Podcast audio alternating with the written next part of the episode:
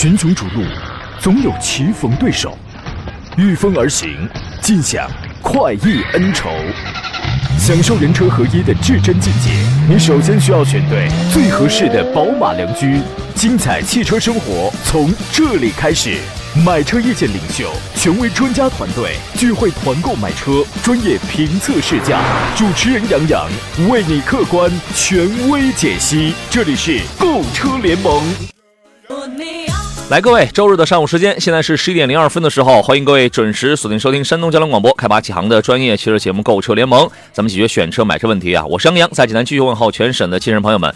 这个周日啊，学名叫工作日哈，祝愿我们此刻正在和我一样努力工作的朋友们，咱们所有朋友啊，都可以今天轻松愉快。此刻节目在通过广播频率还有网络平台，面向全省乃至全国进行音视频的双直播。选车买车问题的话，您首先可以通过我们直播间两路热线零五三幺八二九二六零六零或零五三幺八二九二七零七零。直抒胸臆啊！另外呢，还有多种网络互动方式，您可以在山东交通广播的微信公众号里面选择收听收看节目，可以发送文字问题。另外呢，可以在抖音、在快手、在新浪微博、在喜马拉雅、在微信公众号当中都可以搜索“杨洋侃车”四个字啊，就可以找到我。第一个“杨”是木字旁，第二个“杨”是提手旁，单人旁，侃大山的侃。在节目内外呢，咱们都可以保持联系啊。今天欢迎各位踊跃发言，我将在最后时间抽取一位参与留言互动的朋友，送出江小红精酿白啤礼包一份。今天做场宾依然是老朋友，来自济南品家二手车的石占平石老师，你好，腿哥。哎，杨好，各位车友好，咱俩得书接上回，就是听咱们这个节目啊，你有你有的时候你如果说前头没接着听的话，它容易断片儿。为什么呢？我们经常讲叫书接上回，因为往往是上一期节目当中有没聊完的这个话题，因为时间不够了，所以我们要留到这个下一期节目当中。所以说呢，大家你得拎起来，你得经常听啊。昨天节目一开始呢，我们说了十月份要上市的新车，咱们说了四款大众啊，今天我们先说两款奇瑞。随后就来回复大家的这个提问啊。首先是新款的奇瑞瑞虎7的 Plus 将在十月份以内啊正式上市。外观方面呢，反正看上去都是比较年轻啊，比较时尚的。你比如说它这个中网是一个大嘴，然后中央是一个奇瑞的一个品牌的一个 logo，立体感比较好。然后中网的下面用红色的饰条来进行装点，就是年轻人他喜欢这种撞色。车身侧面呢是双腰线悬浮的车顶，十九寸的双五幅的花瓣轮圈，很有动感，而且贯穿式的尾灯，双边共两出的这个排气，就是年轻人你一看这个车它不大，只有四米五，轴距只有两米七，呃两米六七，但是这个小车呢挺紧凑，当中还带着一个小钢炮的那种运动感，那开起来是不是小钢炮？你这个你得它跟调教这个是有关系的啊。内饰也是用红黑的这个撞色，就是乔丹。乔丹配色啊，然后呢，三幅式的平底方向盘，然后配了一个二十四点六英寸的，就是两块，你加起来啊，是这么一个连屏，就是十二点三乘以二嘛，这么一个 double 起来的这么一个配置方面呢，如果你选一个价钱比较贵一点的车的话，有 L 二加级别的这个智能安全辅助系统，动力方面是一点六 T 啊，配七档的湿双离合，因为奇瑞家里的惯用惯用这样的一个东西。那么这是一个瑞虎七 Plus 的一个中期改款车型，从实际的市场表现上去讲的话，七。比八销量要差不少。那么这个七 Plus，我觉得它一个最大的卖点就是尺寸小一点，价格低一点，样式偏年轻一些。Plus 因为它要高于普通版瑞虎七的这个呃定位嘛啊，它是要瞄准的是年轻化的这个消费群体。奇瑞家里的车现在是真多呀，这个七，那个八，这个七 Plus，那个八 Plus，这个八 Pro，马上就会又会有什么艾瑞泽八等等，它现在的这个车也开始越来越多。从名字上区分起来啊，你得好好了解一下。您对于这个七 Plus 的评价怎么样呢？呃，是这样的，首先的话，其实我觉得瑞虎七前面介绍了，Plus 它主要是为这个年轻人打造的一款我们说运动风格的紧凑型的 SUV 吧啊，是这样定义它这种情况啊。因为可能目前对整个区域的产品来说呢，可能我觉得基本上它的当家产品还是瑞虎八系列车型嘛，这种情况啊。其实整个这种产品，我觉得还是呃有点过于单一这种情况啊。我就包括整个瑞虎八这种风格的话，我觉得还是以这种家用的啊，包括讲究空间配置这样的一个风格。嗯，那现在我们觉得瑞虎七的瑞虎七 Plus 这款，它的风格就更加明显了啊，它就是为年轻人打造的啊，这样的一款座驾是吧？这种情况啊，嗯，整体其实我觉得，呃，对于瑞虎的一些产品，我觉得特别是这些年嘛，大家对它的整体的包括质量的稳一些稳定可靠性，包括做工用料的一些厚道程度，嗯，这方面还是大家比较认可。我觉得，呃，这两年整体的奇瑞的话，最起码我觉得它从从这个。从南消费者这个角度来说，它的整个产品啊，包销量一直是一个上升的一个态势。嗯，对，奇瑞的产品力这个还是不错的啊。还有一个车呢，也在本月上市，是奇瑞的无界 Pro，这是一个城市的一个叫做 iCar 的生态下的一个微型电动车。现在呢在盲定阶段啊，定金只需要九块九，好家伙，这个然后外观上呢长得就是非常的卡哇伊啊，就是这这个车尺寸真的很小，三米四的车长，大家就知道那个 Box 原来在岛国上那个 Box 呢就是那个理念，是吧？现在被一些微型电动车然后用的吧，这个比较爽一些啊，然后轴距呢是两米幺六。啊，所以这所以这个车真的是方方正正，特别的小。它有两种驱动电机，一个是五十五千瓦的，一个是七十千瓦的，最高车速能跑到每小时一百二十五公里。续航部分呢，有三百零一公里的，还有四百零八公里两种续航版本，也能快充，哎，还能慢充，能快充还能慢充，就是这么就是这么小的车，而且还有一个呃 VRL 的一个外放电的功能。这这个就是一个微型电动车，我估计这个车卖的可能也也不是很贵啊，基本上有可能这个定位呢会低于那个 QQ 冰淇淋嘛，那么差不多也就是。三万多，三四万块钱这么一个售价区间。现在呢，在咱们国内这个微型电动车的这个购买啊，可以用“大热”二字去形容啊。您是怎么看这个市场呢？是不是能买，但没什么品质，还是怎么着？实际上是这样的，我觉得这个微型电动车市场，就基本上被这个五菱迷你 EV 带动起来以后啊，其实很多这种厂家都要做这类型的车啊。对。但其实汽车业内的，就是很多大家也在议论这这类型的车吧。作为厂家来说的话，其实你包括五菱迷你 EV 吧啊，你看的官方数据来说的话，其实他们包括感感觉销量非常高，其实他们是在是在赔钱的，是吧啊？对。有的车有的这样的小这这个微型电动车，真的是卖一辆是要赔一点的。啊，可能我觉得大家还是利用这种所谓新能源政策，可能赚取积分是吧？然后来补贴其他车型。但是就单车来说的话，我觉得可能它的利润空间各个方面，其实啊，我觉得还是真的这个非常低，而且竞争非常惨烈啊，这种情况在一块啊。所以这类车型的话，我觉得，嗯，最起码目前来看呢，我觉得车型非常多啊，包括缺出这一款这这这一款车型来说的话，但是我觉得可能。呃，再过个几年，随着新能源政策的我们说的一些调整和变化的，我觉得可能这个市场会出现一个洗牌啊。真正我觉得能被消费者能接受的或者有长远这个生命力的一些产品的话，我觉得可能，呃，也就是说这个车啊，厂家而且能持续生产，而且还能还能能能挣钱。我觉得这个可能很多这种车型车企的话，还是要下很大功夫的啊。这种情况，因为现在大家都蜂拥而上，可能我觉得。作为一个普通消费者，可能选车的话就会比较迷惑，到底选哪一款是吧？这种情况啊，现在觉得就确实这个，我觉得大家还需要更多的，还是要关注这个产品力本身。我觉得，嗯，对，一味的走低端啊，那这个是一个价格引导啊，会让我们很多的消费者先去解决一个有没有的问题，先过分的关注了价格。但是你低价，你很多时候它就是没有品质嘛，对吧？然后那你也发现了，这个两三万的一些电动车，连个安全气囊它都没有嘛。现在连五菱宏光 mini EV 都开始玩七八万的这个级别了，Game Boy 敞篷版。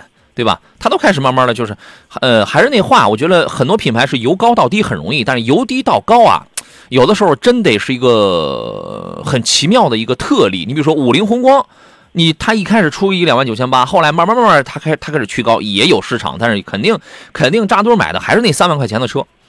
呃，所以它算是一个特例吧。那你好，你其实很多的这个品牌由由低到高，你想要卖的好的话，其实是非常难的事情。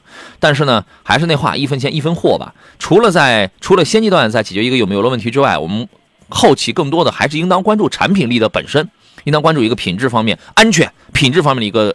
东西你不能拿一个老头乐的一个生产这个生产线完了之后申请了一个标，呃，申请了一个资质啊，然然后你就这挂蓝牌，你就呃这个你就挂绿牌，你就上路行驶了。那这个我觉得这样的产品品质对消费者来讲肯定是不负责任的。这种车我觉得也没什么必要买，好吧？还是要买一些好一点的东西啊。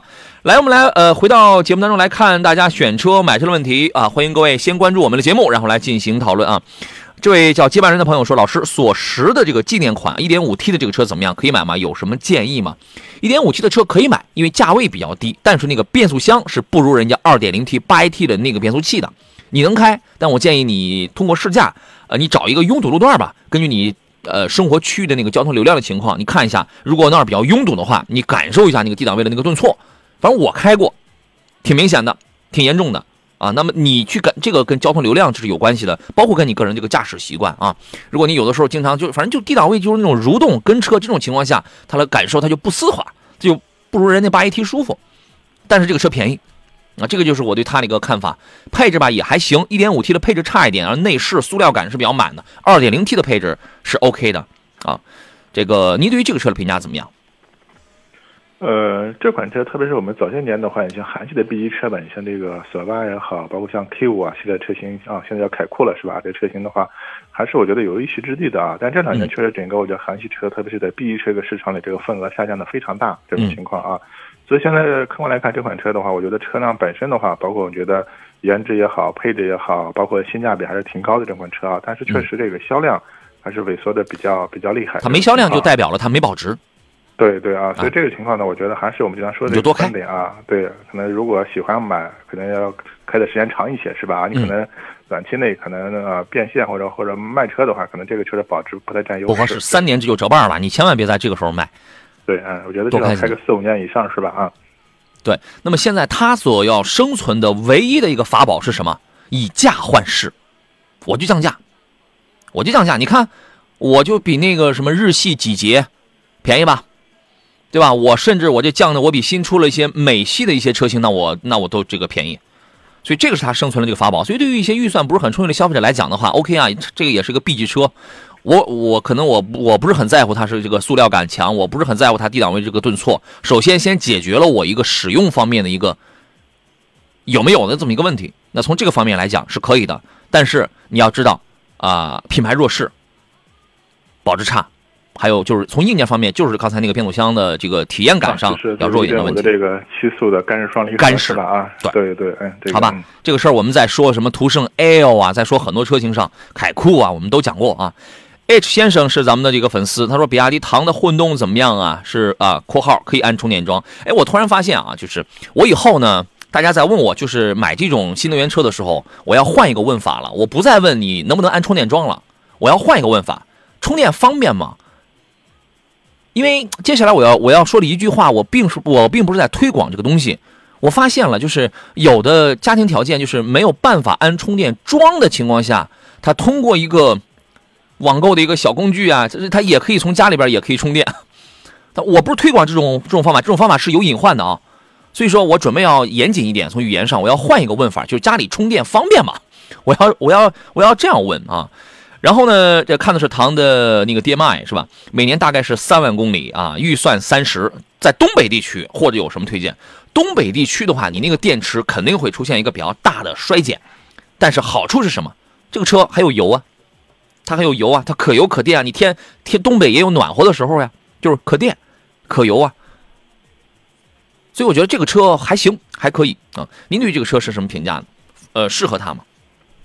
呃，我觉得 DMI 的话，现在整体这个我们说它燃油经济还是不错的。就关键，我觉得你还是要看一个就是续航公里数的一个一个充电续航那公里数的一个问题，是吧？这种情况啊，呃，其实特别是你像前面杨总说了啊，这种磷酸铁锂电池的话，就冬天受这个温度的影响，可能会这个续航会大一些这种情况啊。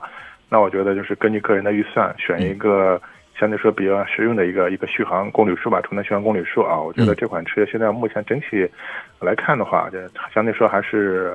呃，不错的一款车，包括整个销量和个包括保值方面，都还是不错的一款车。嗯，严格来讲，你在东北，在冬天特别冷的情况下，就是这种带电池的这种车，其实，呃，不未必是一个最稳妥的选择，但是也没什么事儿。为什么呢？它就是再冷，它就是再虚，因为它有两百多公里的这个续航，两百一跟两百五嘛。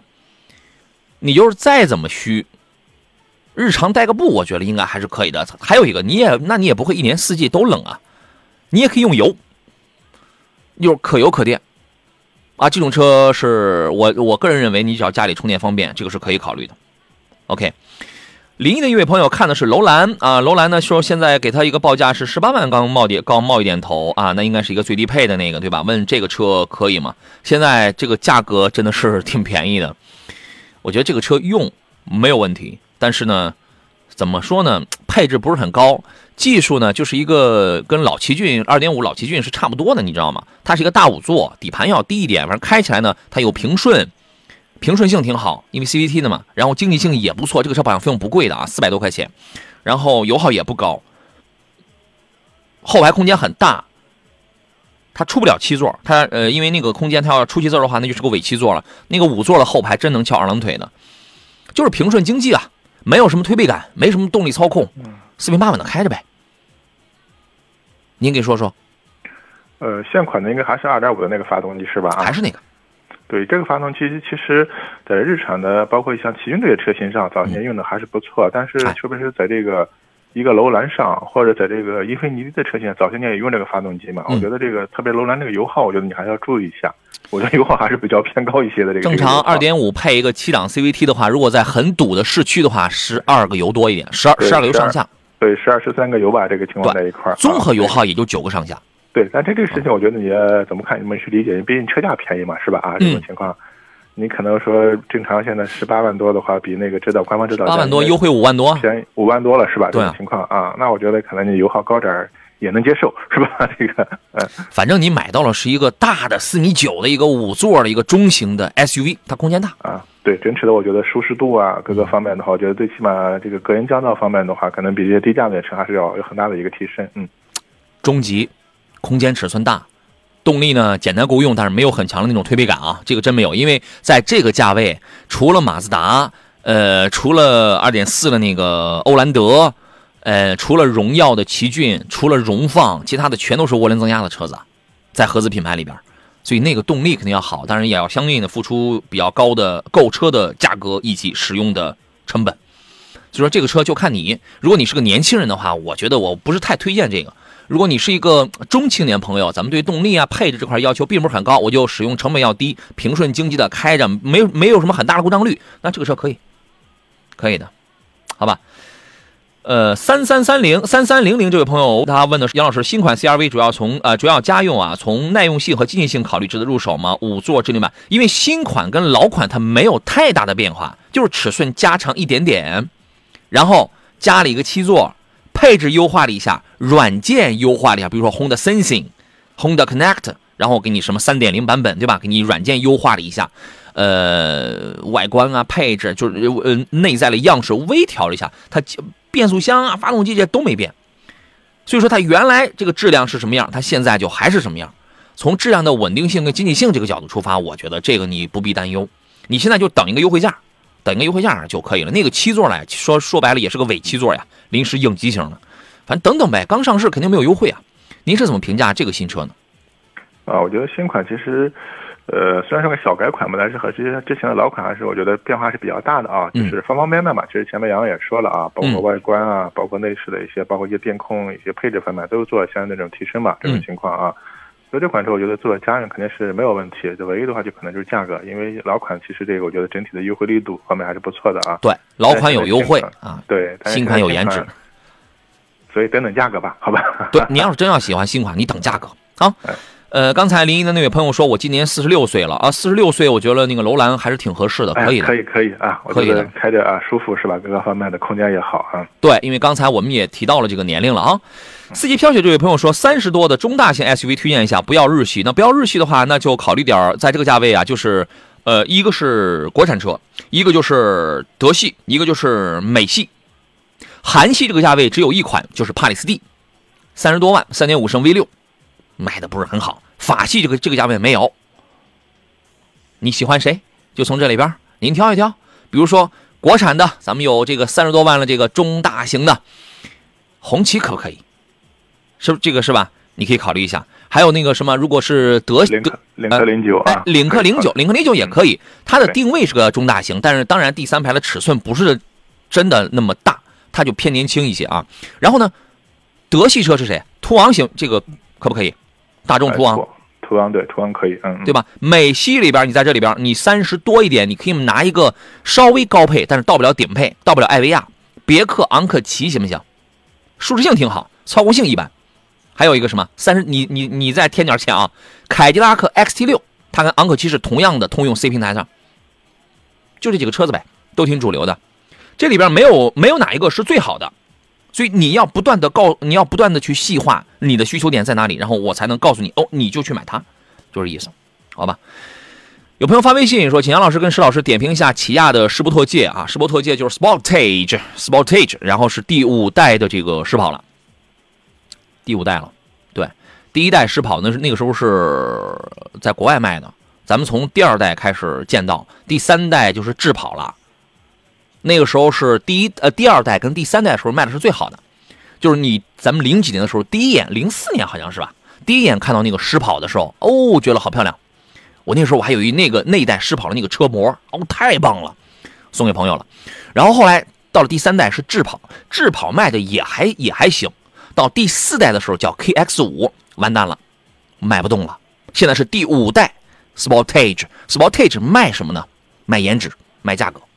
您对于这一代的狮跑怎么看呢？嗯，其实这个呢，我其实，嗯，我觉得这两年之后发现，我觉得韩系车的话，其实整个这个包括产品也好，包括我觉得整个这个市场定位、价格策略都发生很大的一个变化啊。嗯。首先，我觉得这两年整个韩系车的这个产品力方面来说的话，我觉得不像早些年了，过去好像大家被大家吐槽的一些好的或者先进的东西啊，新的技术都不在国内应用，是吧？但这两年发现很多韩系车，我觉得一些最起码在一些技术方面的话，我觉得。有好多新的东西在国产车上有有所应用这种情况啊。另外的话，早些年的话，韩系车我们说给人感觉这个特别定价策略方面，我们定的一个比较高的一个指导价啊，但实际上在这个销售然后我再降下来，嗯，会有一个大的这种价格优惠是吧？但这两年其实我觉得韩系车这个定价也比较务实啊，可能短期内的话，这个价格降点程度不像过去啊，可能呃过个半年或者一年有一个大幅度的优惠是吧？啊。所以我觉得，这像这款车用的，最起码我觉得整体的话，这个颜值啊，包括我觉得它的用的一些新的技术，包括整个底盘调教，也有一定的驾驶乐趣啊。这款车的产品力还是不错的。但是呢，可能呃这两年受这个大环境的影响，特别韩系在国内这个表现的话，它的销量我觉得不会太高这种情况啊。所以。这种车我觉得看好是可以入手啊，但唯一的话就是我们说的还是就是担心的一个价格波动或者后期的一个市场一个表现吧。这种情况。你预计这个车现在还没有正式上市，还没有正式公布价格吧？你预计它能卖多少？这个多少钱？我们拿 CRV 来做一个来做一个参考，CRV 是十八到二十四万，这么一个指导区间的话，我觉得它的价格肯定要要比 CRV 要低的啊，一定是低的，一定是低的，对啊。但至于低多少，这个我觉得不是特别去好好预测它，嗯。十六万九千八。十七万五千八，一定是低的，有可能一开始先定个十七万三千八、十七万五千八、四千八，就是这个价格起。我那我再降下来，这个车你可以期待，期待的有两点啊。第一，等它优惠；第二呢，它跟以往的那些个，就是呃，跟现存的，刚才我们前面有朋友问到了那个索纳塔，它跟他们比，一个很大的一个好处是，一点五 T 的车型也给你用八 AT 了。不再用干式双离合了，如果用那个就太糟糕了。所以说你可以期待，但是我个人建议你买起亚的车呢，你要做好心理准备。第一，现在经营网点确实很少；第二，这个品牌确实很很濒危、很危险。然后第三一个呢，除非就是什么价格很便宜的时候，那我可以买。所以你就结合我刚才我们说的第一条，就是你等，你这个新车刚发布，你等它这个降价降的比较好的时候，OK，你倒闭那你就倒闭好了。我无非我就花了个十几万，我买了一台紧凑的一个小 SUV 嘛。嗯，所以现在就这款车，我们本身的话不是车本身的问题，觉得我觉得还是整个品牌这个或者 这个这个一些国内的一个布局的这样的一个问题吧。这种情况啊，谁都不想买一个倒闭了的是这个品牌的车，对吧？其实我个人觉得，可能这款车啊真正上市以后，我觉得它的短期内价格也不会有太大的一个所谓的一个波动或者优惠啊。其实我觉得这两年，其实韩系车不管是现代还是起亚，也想我们守住价格，一直做这样的努力啊。所以的订车新车定价还是比较务实的。嗯，现代比起亚还能好一点。嗯，这个毕竟算是一嫡系吧，这个还能好一点点，好吧？我觉得你可以关注你，哎，你可以先等等这台车子，先没必要啊，你这没必要，这一出来就买，好你现在买了之后上市没多久，人家便宜一万多，便宜两万块钱，两万可能要假以时日啊，那你亏不亏？是吧？小王的问题是，禅的 Unity 人叫 Uni 不叫油腻呀？你你你怎么把它一下给这个搞到我们这岁数上去了？长安的 UNI T 跟领克零六如何选择？UNI T 跟零六啊，你让我回忆回忆啊。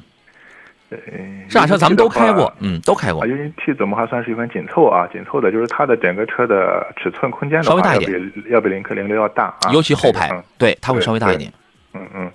所以的话，你要讲整个这个就是驾控感受、操控方面的话，我觉得领克零六这款车更有驾驶乐趣一些啊。嗯嗯。但是整个这个 UNI T 的话，我觉得调教我觉得还比较偏舒适，就是它的空间实用性会更好。嗯嗯嗯。我给您几个细节，因为这车我们都好好几年前我们都开过，你知道吗？我给你几个细节，我在努力的回忆啊。第一个细节，从颜值方面呢，如果你觉得谁更炸街，我觉得是 UNI T。它那个很夸张的，后边有一个尾翼。分叉的那个尾翼，对吧？然后呢，前脸的那个无边界的中网，就是你在路上你一看啊，无论你选一个白色的改吧改吧，还是还是选一个碳黑的还是碳灰的，它路上它很炸街。领克零六呢，因为它是家族化的设计，因为你在路上你见过太多的领克车之后，因为 UNI-T 的设计跟在你路上见到所有的长安原来的 CS 什么那种车，它设计它都是不一样的，所以你一看它就很炸街，你知道吗？领克零六呢，颜值我觉得一般般吧，也还行，挺灵动，但是一般般，因为它是家族化的那种，你可能在路上见的比较多。第二个从空间上去讲是 UNI-T 要好一点。第三一个从底盘底盘调教，这是两个路子啊，一个呢。零六的整个的悬架支撑是真的硬，硬，座椅也硬。UNI-T 呢会比它软一点，软一点。第三一点，从动力衔接上，UNI-T 我在开的时候，我曾经分享过啊，1.5T 配七档湿式双离合，对吧？那个谁，那个领克，你别看它是个三缸，它也是一点五 T 配七档湿式双离合，对吧？但是在开起来的时候，领克零六的这个动力衔接比 UNI-T 做的要平顺。相对的要更平顺一些，因为 UNI-T 我曾经我很多年前我给大家就讲过，在起步的时候，低档位当呃那个有的时候呃也呃对就是在低档位，在怠速情况下，有的时候它会卡一下，它会卡一下。你去试试，你得去试试。油耗什么这些都都无所谓了，反正尺寸都那么大，排量就那么点儿，你考虑一下，你考虑一下。好不好？C 的问题是 1.5T 的，所以我觉得你要是偏驾驶一些的话，零六，因为毕竟零六算一高端啊，对不对？你考虑啊。C 刚才问了一个什么问题？我看一下啊，1.5T 的冠道和2.0的凌放哪个好一点？哪哪个好一点？你根据什么去啊？你根据空间比，还是根据动力比，还是根据颜值比啊？冠道呢，方方正正，空间尺寸大一点，唯一就是 1.5T 配一 CVT 啊，动力一般般。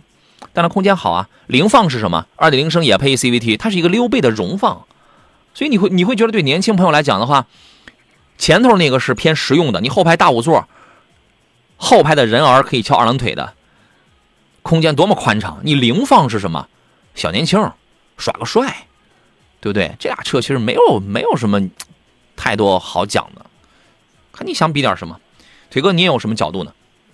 啊，确实，这个我觉得两款车这个车风上啊，就是差别还是挺大的，这么这种情况。大家之所以买这个冠道的话，我觉得主要还是看着它的大空间去的，是吧？这种情况啊，所以我觉得各有各的这种所谓的这种优势吧啊，这个主要看你你需要什么，或者你看中什么，是吧？嗯，对啊。有朋友说，请问君越这个车怎么样？老丈人会喜欢吗？老丈人应该挺应该会喜欢的。邵老师，你会喜欢吗？你给我买吗？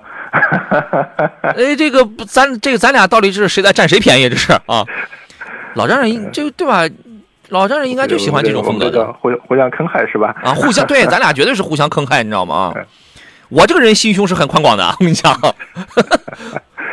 老丈人会喜欢的，可以买，可以可以。我觉得整个车风方面的话，我觉得预算充分的话，可以买一个二点零 T 的，是吧？动力方面会更好一些。嗯，对。张少帅的问题是 A 六和 G L 八选哪一个？通勤为主，家里已经有了一台昂科威和 A 四了，您能不能先先卖掉一台啊？你先考虑考虑，你留那么多干嘛呢？你先考虑考虑，你想卖掉谁？什么用途？对不对？你把这个你给我们再这个说一下。啊，这家里可能车位多啊，啊，车位多，这这个这个这个羡慕嫉妒恨的，嗯嗯嗯，好吧，张少帅，咱们的这个老朋友。啊，都有开的，不能卖，不能卖啊，不能卖。那我觉得，嗯，你让我稍微一想啊，我们广告回来之后，咱们接着聊。群雄逐鹿，总有棋逢对手，御风而行，尽享快意恩仇。享受人车合一的至臻境界，你首先需要选对最合适的宝马良驹。精彩汽车生活从这里开始。买车意见领袖，权威专家团队聚会团购买车，专业评测试驾，主持人杨洋为你客观权威解析。这里是购车联盟。来，诸位，十一点三十四，这里是山东交通广播，在礼拜天的上午为诸位直播的购车联盟节目，我是杨洋。遇到了选车买车问题，咱们可以聊起来。直播热线是零五三幺八二九二六零六零或八二九二七零七零。另外呢，您还您还可以在山东交通广播的微信公众平台上来收听、收看此刻的音频与视频的双重直播。您可以发送编辑文字问题，或者您有什么想说的，都可以编文字过来啊。杨洋侃车的抖音号也在直播，搜索第一个杨是木字旁，第二个杨是提手旁，单人旁，侃大山的侃。这除此以外呢，在全网所有的媒体平台上，您搜索杨洋侃车，基本上大部分啊，然后都然后都能找到我们。欢迎各位关注啊！如果喜欢我们的节目的话，可以关注，然后咱们随时保持互动。加入到我微信车友群的方式，你需要在杨洋侃车的微信公众号当中来发送“进群”两个字儿，才能啊这个添加工作人员的微信，把您拉到我们的微信这个大群里来，跟更多的朋友来进行交流。包括我也在群里面啊。来，咱们继续回来节目当中，呃，接着来聊聊大家关心的汽车问题啊。座上宾的是来自济南品家二手车的石占平石老师，你好，腿哥。你好，腿哥。哎，好的。哎，刚才呢，就是咱们好像有我有两个问题。第一个问题就是，呃，家里有一台昂科威了，有一台 A 四了，它就是自己通勤用。刚才我们那个说的是一个 A 六和 G 幺八之间的选择。广告广告期间，我跟他聊了一段，聊着聊着，好像最后就是定 A 六了。呃，家里虽然添了娃了，但是目前来讲，就是每一台车各有各的用途。他又考虑说自己我上下班我开着一台 G 幺八的话，感觉怪怪的。嗯这个问题您怎么看呢？嗯，确实是这样的。我们说，特别是前两年开始了，好多大家提这个 MPV 进家庭这种情况这一块儿啊。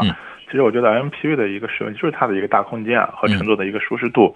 但这类车的话，如果你作为一个日常的一个通勤用车的话啊，我觉得确实这个 一个是经济性会比较差，是吧？包括说的首先是油耗，另外的话，你可能这种停放车的话也是诸多不便这种情况这一块儿啊。所以我觉得就是。特别家用版 MPV 的话，我觉得你还是真的是要考虑它的一个一个实用性，就是你的使用频率到底有多高这种情况啊。嗯。另外就要考虑室内经济性这种情况。那如果这这都是不不是问题的话，那我觉得啊，你可以考虑包括 MPV。现在很多 MPV 的话，你像 GL 八这种比较偏商务范儿的是吧？啊。嗯。也有很多类似这种偏家用的这种 MPV，呃，相对是产品也比较丰富。嗯。后边可以把前边那两个车啊，可以卖掉一个，然后再换一个 GL8 啊。然后呢？刚才还有一个朋友，他问了一个，他是二零一九款的那那个改款的奔驰的 E 三百，因为当时那一年的时候不是有两款吗？一个叫二零一九款，一个叫二零一九年改款嘛。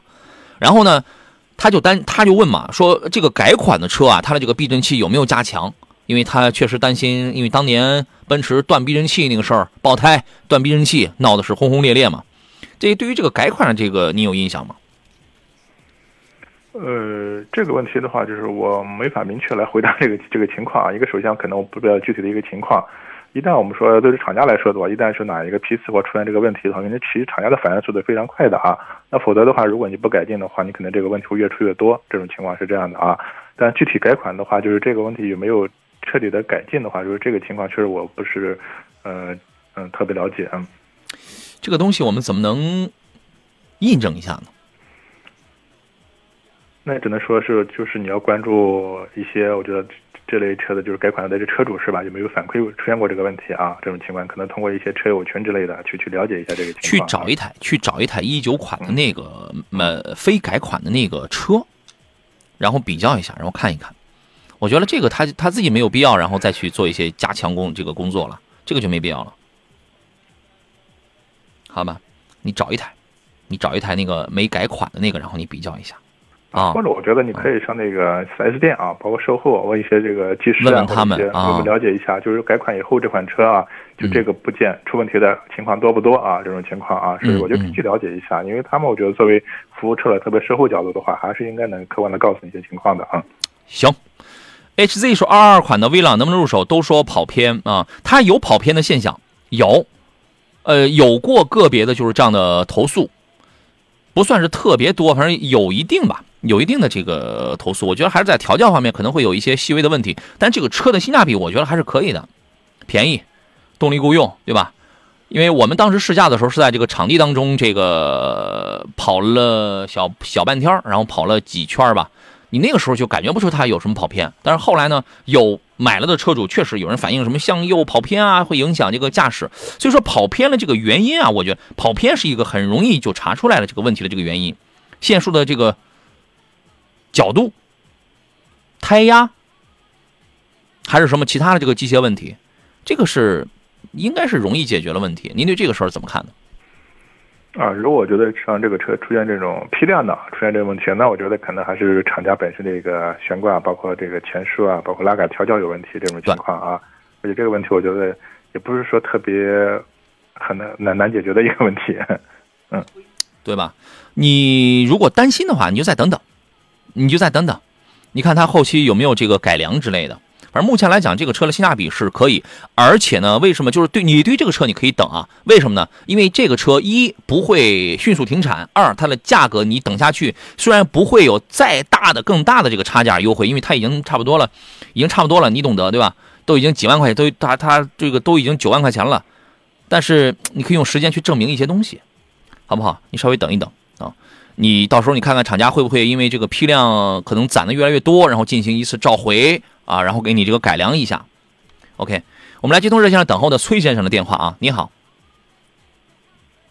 你好，崔先生。哎，你好，呃，我想我十一期间我看好了一款车嘛，嗯，啊，想价格基本上也谈好了，嗯我砍不下去了，请想请你给帮着给砍一砍。是什么车？呃，宝马 X 一，在哪个城市？呃，烟台，烟台宝马 X 一是吧？对，呃，可以。您是我们听众吧？我这个怎么连这个这个连个招呼也都没打，我都不知道你是不是我们听众啊？都啊，啊，我那个前两天给你打过，你可能没印象了。啊啊不，这个我确实没有印象，因为啊这个找我们这个特别的多。行，对对对，那您这样吧，嗯，哎还没交钱，你还没交定金呢是吧？没有没有没有，可以，那您把电话你不要挂来，导播记录一下我们这位先生的这个详细的姓名、电话，然后烟台哪家 BMW 4S 店，然后车是个优惠一个什么样的情况？你现在就想问问看能不能再优惠一下是吧？对对对，好的，OK，嗯，小事情好啊，好好，非常感谢，嗯，好嘞，好嘞，好嘞，拜拜，嗯。呃，奔跑不息的马又说：“我明天直播的时候问行吗？不是这个事儿呢，我跟这个石老师现在都摸不清楚这件事情了。就说你那个改款的 E 三百这个断轴的事儿，我们也需要去了解一下。你也可以去问一下你那个店的那个售后，也可以去找一台二零一九正常款的一个 E 三百去比较一下，好不啊？繁花未雨说，比亚迪还是还是生产能力不足嘛，就是产能不够，订车还得等是吧？等啊，那这昨天对呃，我你想起一事儿来了，这个昨天我们那个有一位听众，然后哪个城市来着？黄啊，青岛，青岛黄岛的朋友，然后我不知道你今天有你有没有在在在那个听啊？然后说订了一台比亚迪是什么车来着？这个我都忘了，在连啊，啊送嘛，比亚迪的送对对送是？吧？啊，对连四 S 店，我问他我说什么时间提车呀？连四 S 店说无限期，你先等着。啊，你那个事儿我昨天已经发给他们厂家了，他们厂家已已经去安排去了，尽快让你提车啊。有朋友发一微信说，请石老师跟杨老师点评一下日产的艾瑞亚啊，叫艾瑞亚啊，叫 Aria，中文名叫艾瑞雅是吧？我还真不知道它中文名叫什么，我知道它英文名叫 Aria 啊。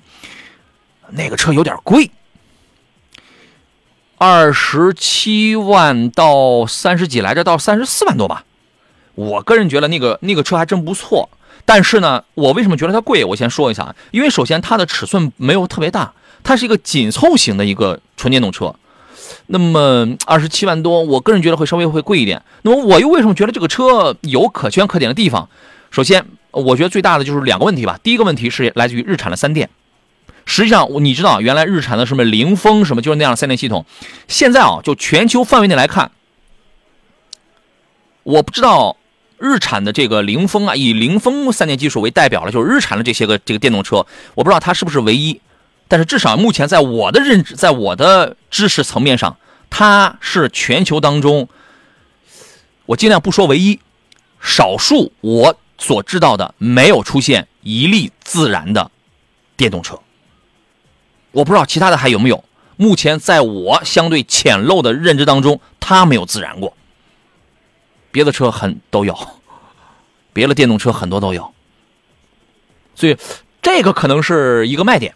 还有一个卖点是什么？它用的是力磁同步电机。有兴趣你查一下。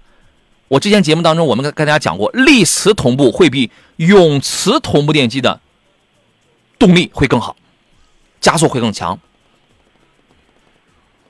其他的还有还有什么配置方面？我觉得，呃，它虽然卖的贵，但是确实是全系标配 L 二级别安全驾驶的。啊，只有两个低配是单电机是吧？你要买个双电机的话，我记得得你要买个四驱，因为它续航一个是五百三，一个是六百二，我记得你要买个四驱双电机的话，应该是三十二万多了，价格确实贵一点。如果你愿意的话，我个人觉得啊，我说实话，你等等，现在这个价格要高，但是它有它自己好一点的地方。回头我们找一试驾车，我们好好感受一下。但是内饰这块好像我记得我当年我在车展上看那个展车的时候，那个挡把区是能是能升降的，是吧？这就是目前我对这个车的一个简要的一个评价吧。细节部分我们开过之后咱们再说啊。您对这个车是一个什么样的判断呢？嗯，这这台车的话，其实我们刚刚说的名字啊，我觉得很多都很陌生，是吧？叫那个，它中文名叫艾瑞雅，是吧？这么去年就发布了，今年才刚刚上市，好像是。应该是二二年九月刚刚上市，刚刚上刚刚车型了，这种情况啊。客观来说的话，我觉得日产的话，特别是在这个就是电动方面的话，确实也有一定的技术的这种积累和储备，这种它很多年一块儿啊，这个情况啊。但是问题是怎么说呢？就是它是一款这种全新的车啊。作为我们普通消费者的话，我觉得大家可以去研究技术啊，这方面的东西啊，可能特别是有一些那个技术的点呢，还是比较吸引人的啊。像早些年像马达的转子发动机啊，这这种情况，很多人对发射对这东西非常感兴趣的这种情况啊。嗯。但是我觉得作为一款这个叫叫叫什么？车型来说，作为普通消费者，我觉得你还是要考虑它后期的一个使用的一个一个状况啊。嗯，我因为我们很多人，我那可能会考虑，哎，我花到三十万，我能买到老大个的、中型、中大型的了。对，首先他就不一定愿意去买这种紧凑型啊这样的一个车型啊，就整个车身尺寸不是很大，是吧？啊，另外对，它就它就四米六，五座，它不大。嗯，对，因为它价格它二十二十七万多起，是吧？啊，这样的一款一款售价，其实这个价格区间的话，其实。我觉得只能说它是一款有特点、有特色的车型啊。但是其实我个人建议的话，即便是你考虑新能源的话，还是啊，在这个价格区间啊，要要买一台这个怎么说呢？销量或者保有量更大的车型。这个是我们从后续的用车角度来去考虑的，是这种情况。因为这款车刚刚上来，我们的具体它的一个整体的一个市场表现啊，包括这个方面，我觉得现在还有很大的一个不确定性。嗯对，所以我的一个终极观点是，这个车上有有几个亮点。但目前价格高了，黑科技也没问题是吧？对，有有亮点啊，这种情况。目前价格高，我建议你等一等啊，这个就是我的这个观点。呃，如果我没记错的话，我一开始说了关于那个自燃的那个那个事儿，应该是真的。你可以查一查，你可以查查，或者回头咱们在这个讨论。因为这款车包括因为在国内刚刚上来，包括国外的一些市场表现的话，可能我我不是特别去特了解啊，所以不太好去评价它这种情况啊。嗯，OK，等等啊。厚德载物说：“呃，老师，四十到五十万，哎，问题被点掉了。四十到五十万落地啊，然后在五十以内想选个 SUV 或者轿车，推荐一下吧。你这个问题没法回答。你五十万落地，我想选个 SUV 或者轿车，你有什么需求啊？你这个问题啊，朋友，你打开一个网站，滑动两滑动两下鼠标，四十到五十万能给你出来所有的轿车，所有的 S 哎这个 SUV。你到了我这儿，我希望你问的是，哎，我关心的，我要的是这个那个这个那个。”几个特点，OK，我给你来做精准推荐。咱们不是机器人，你这玩意儿，好家伙，嗯，这种问题我这是头疼啊！交给您吧，腿哥。你咱总得跟人说一说。然后他哦哦，他后边又补了一条：理想 ONE 怎么样？理想 ONE 这个车，我请你一定把它淘汰掉，你知道吗？你揣着五十万，你去买个理想 ONE，你怎么想的？关注理想的车都关注理想的 L 八了，是吧？这个。咱先咱先不说那个工程塑料底盘的问题啊，人家三十万出头能买的理想 ONE，你非要揣着五十万去买，你怎么想的？4S 店欢迎你啊，城市展厅欢迎你啊，朋友。妈呀，你真是你这是明明显啊，我忍不住啊，咱们我得批评你几句。你揣着钱，你不知道该怎么花，你知道吗？来吧，您给他说说这个两个问题吧。呃，首先说说理想的这个，因为理想 ONE 现在官宣已经要停产的车型了，是吧？停掉了。这 L 八嘛。对，嗯。所以这个车型呢，我觉得你就不要再去考虑它了。即便是喜欢理想的产品的话啊，看看 L 八甚至 L 九是吧？这种情况在一块儿。他说想选豪华品牌，理想是豪华品牌啊。我怎么觉得你这没有一句话说在点儿上了呢？在这个国产新能源里面，它的价格区间来说的话，可能这个价格啊，在这个豪华的这算这个这个区间之内，只能是这样说。只要卖到三十万就是豪华品牌呗。日产艾瑞亚豪华品牌，是不是？所以我觉得啊，你首先你要明确一下啊，就我觉得这这里边是再再要做做功课是吧？这种情况，对你得再做做功课。对品牌啊，包括我们说是这个电动啊，还是燃油啊，是吧？这些东西啊，我觉得还是要再再考考量一下这个事情。您起码您是不是得先对吧？你看他也非常认可咱们的这个说法啊，虽然我们批评了，但我们真的是善意的小批评啊。您得先做做功课。比如说啊，于师傅说杨洋甩锅了，我这这我很少甩锅，真的就是这种问题，你你知道吗？说来话长，他给了我一个大饼，我都不知道该从哪儿开始下嘴，你知道吗？我能把这个饼，我能把它细细嚼慢咽的吃了，但你知道我得花多长时间？烦不烦？是不是？您得先考虑一下啊，这个 SUV 啊，这甭管是什么车种了，你考虑我要新能源的还是要燃油的？我要豪华品牌的还是要新势力的？我注重什么？你包括 SUV，我要六座的还是七座的还是五座的？我更加关心的是什么？是纯电里边我看续航，或者看豪华；油车里边我看场面、看操控。一定要把这些东西要想明白的，或者问明白的啊。有朋友呃一米八五这位朋友问丰田塞纳怎么样？想买这个车还行。呃，两个建议，第一个建议呢，低于三十万尊贵版的配置呢确实很一般。您看，织布座椅、小屏幕等等等等的是吧？第二个建议呢，就是如果年里程在一万公里，而且一年四季嘛，冬天冬季的这个周期呢，就是天冷的时候还比较长。这种情况下，里程少，温度低，容易机油增多跟乳化，因为发动机还是那款发动机，是一样的。你考虑这个就是我唯一的这个两条建议吧。其他方面，我觉得这个车还是可以的。呃，石老师是否赞同，或者您有其他的一些个角度吗？呃，是这样的啊，我觉得塞纳这款车型的话，可能就是现在我们再说这款塞纳，其实和之前我们的印象里的塞纳，其实它完全我觉得可以把它理解为两个车啊，因为整个车的我觉得最起码动力系统啊，就完全发生了一个很大的一个一个变化这种情况啊。嗯。另外的话，我觉得塞纳到现在这个车从上市之初到现在，整体还是有一个这我们叫热度这种情况啊。我觉得整体可能这款车还是这种话题感会更多一些，但实际上我们来看的话。性价比它可能是不沾的这种情况，可能大家就喜欢类似这样的一个车型吧。嗯，像这个价格区间呢，我觉得这种，呃，大空间的，主打这种舒适这种这种类型的这种 MPV 车型还是挺多的这种情况这一块儿啊。嗯，但是可能我觉得就是因为。它就就就因为是叫叫这个塞纳这个名字吧，我觉得它可能标榜一些一些东西吧，在里面这种就如果你看中这个东西的话，买它没有问题啊。但是我觉得如果从这个实用或者性价比角度来说呢，我觉得完全可以把选车的这个范围放得更更大一些。嗯，想买塞纳的话，拉到三十五万以上，好吧？除非您就是真的不怎么在乎这个舒适性。零点二摄氏度说二十万有什么七座的 SUV 选择呢？比亚迪唐 D-MI、星途揽月、GS 八选择困难症啊啊，对啊。啊，首先呢是这样啊，你考虑你是要燃油还是要这个新能源，就挂蓝牌还是挂绿牌的事儿。那么你要考虑一台 DMI，就是这种插电混动的车型呢。首先，呃，你首先要解决一个充电的问题，家里充电方不方便啊？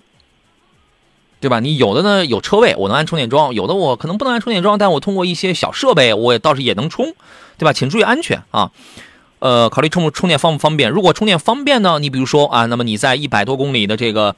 范围之内，然后你就可以用电，啊，它的驾驶感受比较好，比较安静，提速比较快，使用成本也比较低。当然了，作为普通老百姓，有的人也会给你算账啊。那你那车你看似省了，你卖的时候贵啊。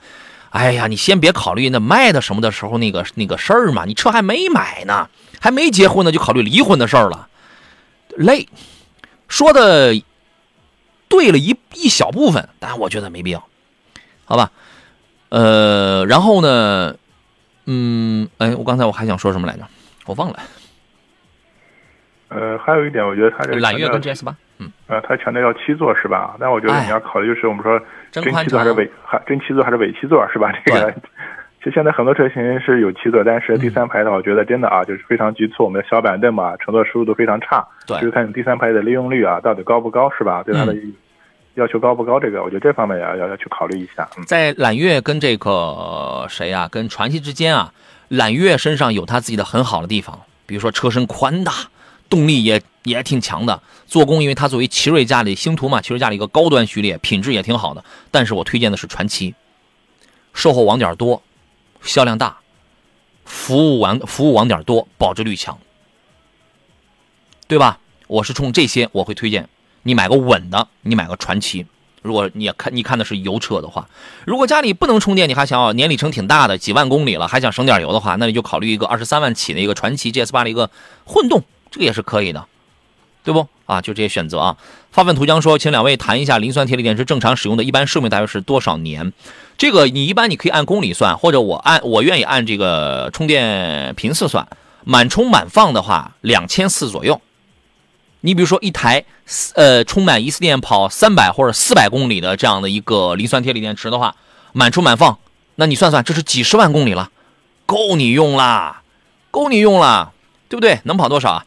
今天节目到这儿了，再次感谢济南品家二手车的石安平石老师来做客，咱们就下期节目再见。哎，好的，再见。好嘞，拜拜。今天一份江小红精酿白啤的互动礼品，我将从我的抖音直播间里来这个抽送。咱们明天见。